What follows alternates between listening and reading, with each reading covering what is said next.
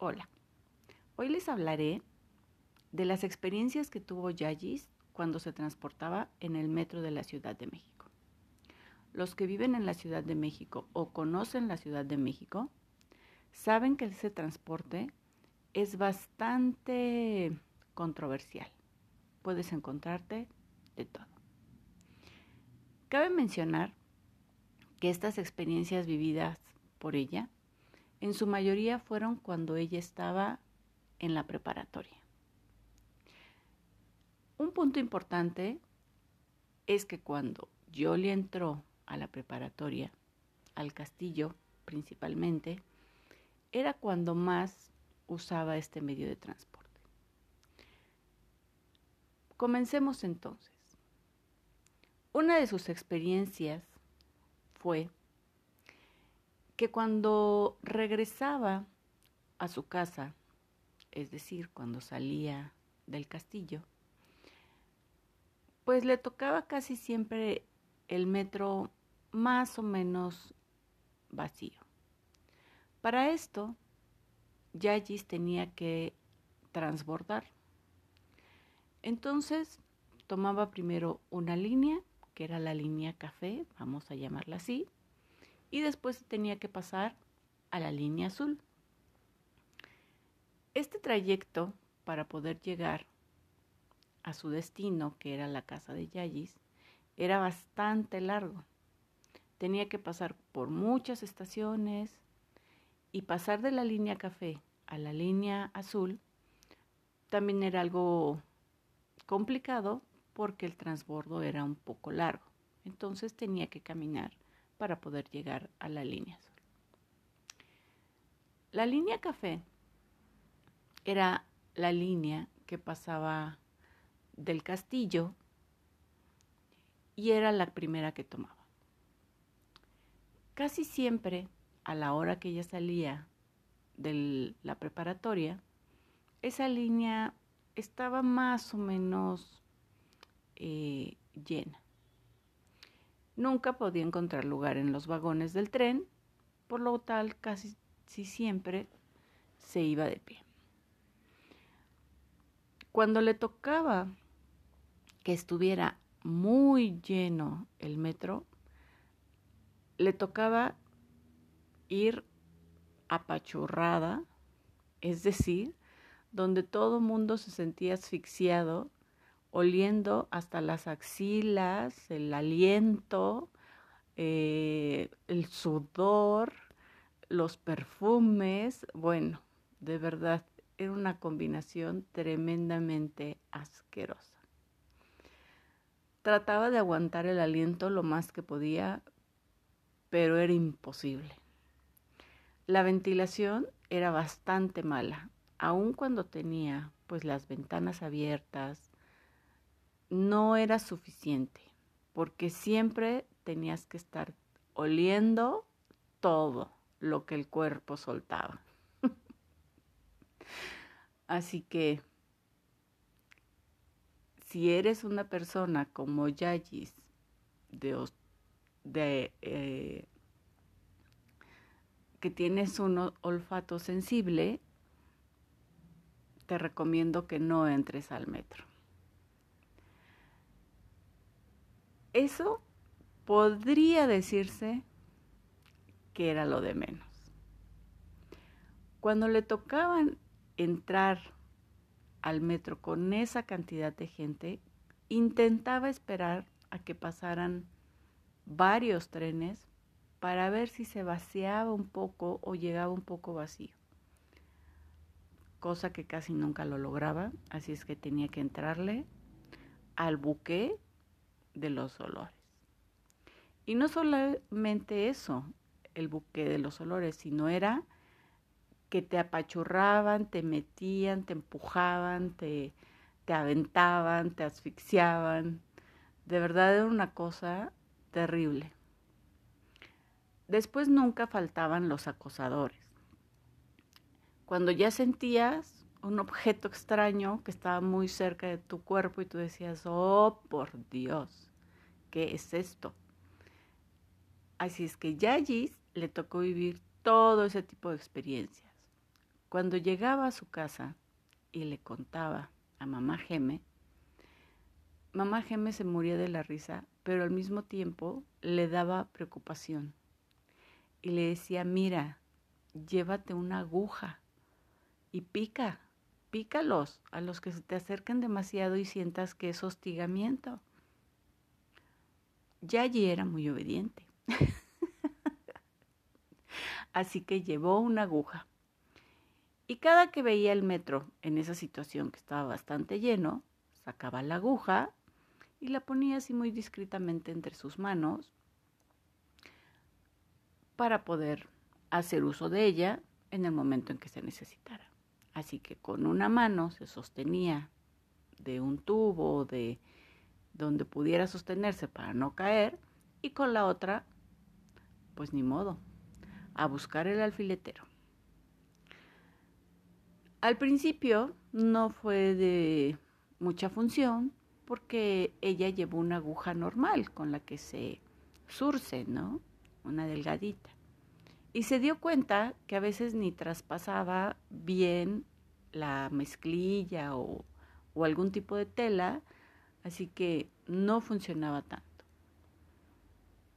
Así que cambió de estrategia, que es decir, cambió de aguja.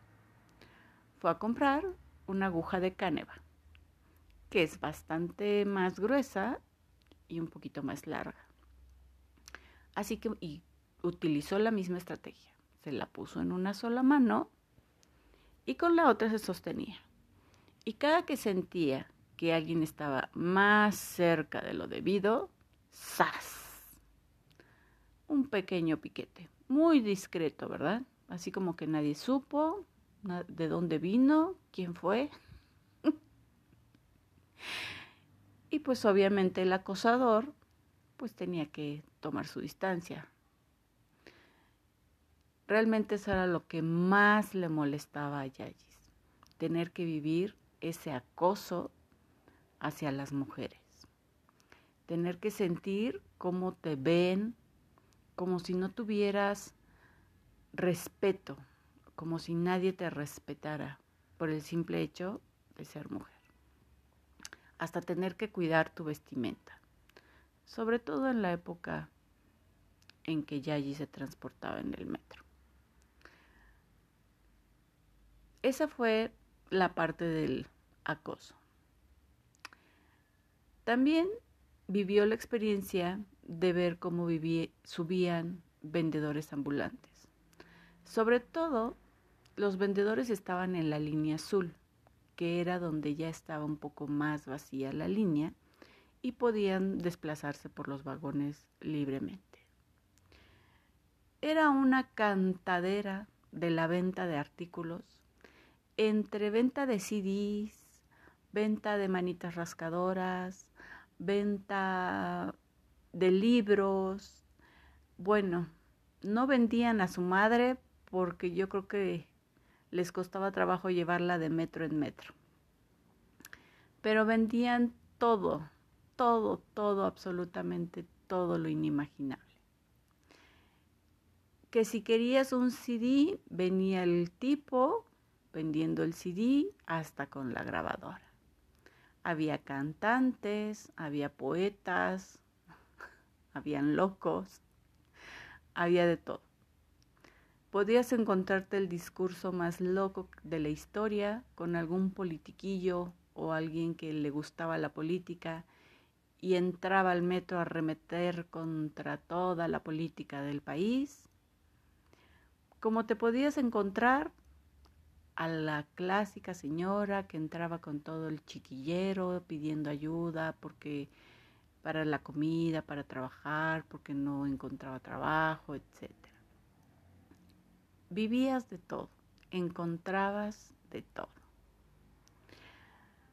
Allá allí, como era la línea azul, la única que iba casi siempre vacía, o por lo menos ahí sí podía encontrar lugar, le gustaba mucho leer.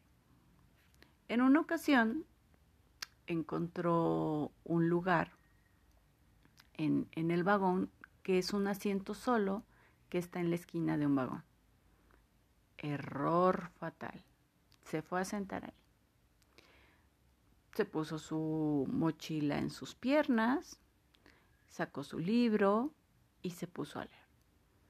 Estaba totalmente metida en su lectura, que nunca se percató de la gente que entraba, la gente que salía, de las estaciones, etc.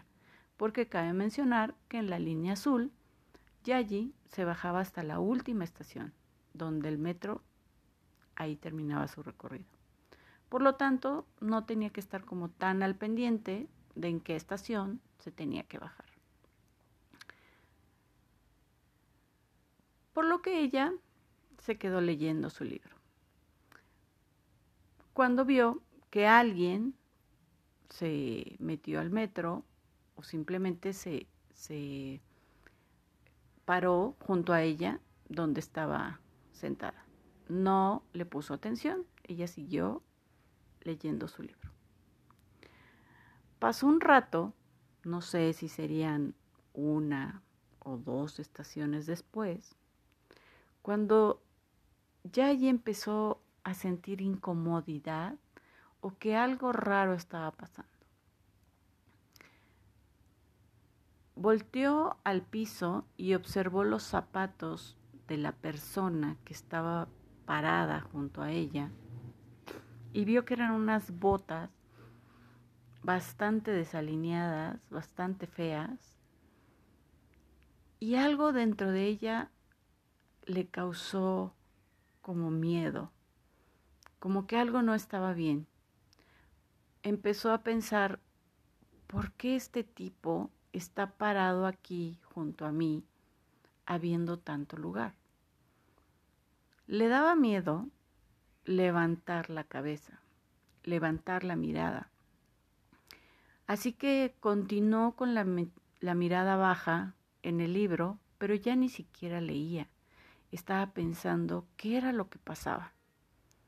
Trató de observar un poco mejor a la persona que estaba ahí parada y traía una gabardina café larga, bastante sucia, y se empezó a preguntar por qué trae una gabardina en primavera. Está haciendo bastante calor como para que traiga una gabardina.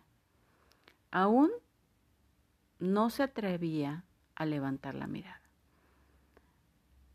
Se acordó de la aguja, pero sí iba a ver muy obvia sacar la aguja porque supuestamente iba leyendo. Por lo que no tuvo de otra, y levantó la mirada. ¡Qué horror! Era un tipo que estaba completamente desnudo y que tenía sus miembros genitales expuestos y con una erección dirigidos hacia Yayi.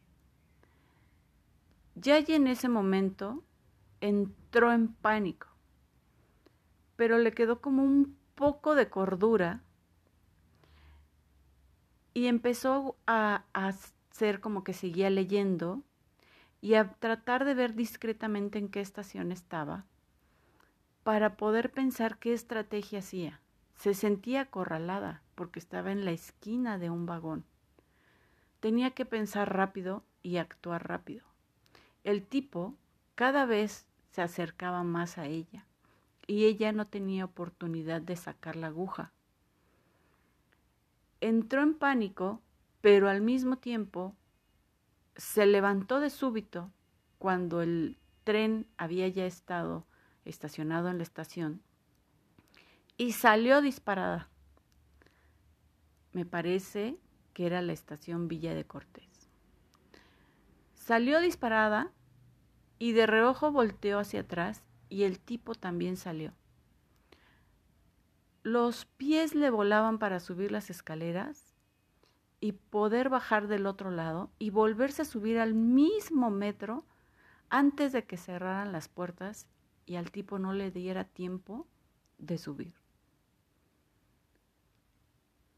Volaba y ella veía cómo el tipo venía subiendo atrás de ella muy rápido. Cuando llegó el momento de bajar otra vez las escaleras del otro lado, corrió con todas sus fuerzas y se volvió a meter al metro y apenas metió el segundo pie cuando las puertas cerraron y el tipo ya no alcanzó a entrar. En ese momento, Yayis empezó a entender que había estado en un gran peligro y jamás se volvió a sentar en ese lugar del metro, aunque estuviera vacío. Era un lugar en el cual nadie la iba a ver o nadie le iba a ayudar o nadie iba a saber qué era lo que estaba pasando. Se sentó y empezó a llorar. No entendía cómo había pasado eso sin que ella se pudiera percatar a tiempo. No supo si lo que había hecho había estado bien o si debió de reaccionar de otra manera, pero lo que sí supo era que se sentía salvo. En ese momento, una señora mayor la vio llorando y se acercó a ella y le preguntó qué le pasaba. Allí no podía ni hablar. Tenía un nudo en la garganta. Solo emanaba lágrimas por sus ojos. Y la imagen de ese tipo con las botas, la gabardina y sus genitales expuestos hacia ella no la abandonaban de su cabeza. Tenía miedo, tenía terror, tenía pánico. La señora sacó un chocolate y le dijo, ten, cómete esto, te va a calmar, dime qué te pasó. Y allí no podía pronunciar una sola palabra. Llegó a su estación de destino, bajó, corrió rápidamente al, al transporte siguiente que lo iba a llevar a su casa, que en la Ciudad de México se le llama microbús. Corrió rápido, llegó a la fila del microbús y ella todavía traía el corazón acelerado y todavía lágrimas en su cara.